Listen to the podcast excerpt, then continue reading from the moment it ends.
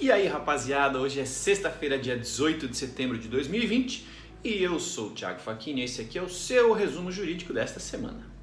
Uh, OABs apresentam reclamação no STF contra bote dirigido à advocacia.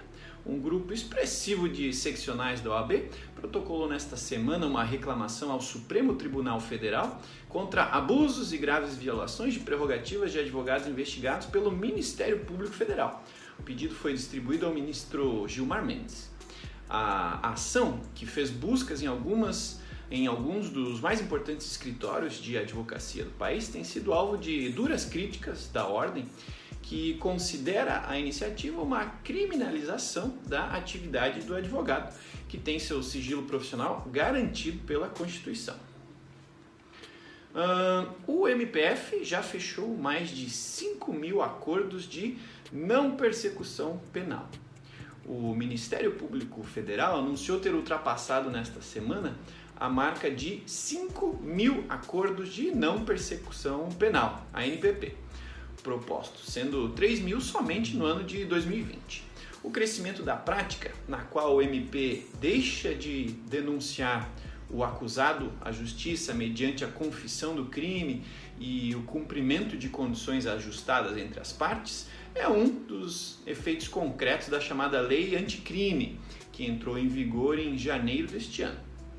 Segundo esta, esta norma específica, o acordo pode ser proposto somente para crimes cometidos sem violência ou grave ameaça e com pena mínima inferior a 4 anos. O, a Corte Especial do STJ inicia também julgamento sobre honorários de advogados privados. A Corte Especial do Superior Tribunal de Justiça começou a julgar ah, nesta semana caso que pode limitar o valor dos honorários recebidos por advogados privados. No recurso especial em análise, o advogado de, de um sócio incluído em uma execução de forma indevida pede que o cálculo dos honorários seja baseado no valor da causa, que é de aproximadamente 2,5 milhões de reais. Já a Fazenda Pública é, argumenta que este valor é excessivo, solicitando que os honorários sejam fixados por equidade. Que mais? O STJ autoriza retorno gradual ao trabalho presencial na corte.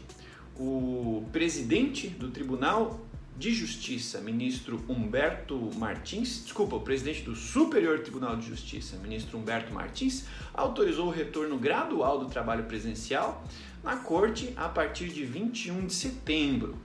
Deverão retornar os ocupantes de cargos em comissão e funções de confiança de todos os níveis.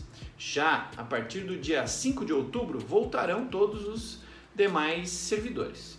Pela resolução, a presença dos servidores efetivos em cada local de trabalho não deverá ultrapassar diariamente 25% do total da lotação das respectivas unidades. Bom, eu sou o Thiago Facchini, esse foi o seu resumo jurídico de hoje. Curta, compartilhe esse episódio, é, compartilhe com seus colegas advogados e na próxima sexta-feira estarei aqui com você e com o seu novo resumo jurídico. Até mais, tchau!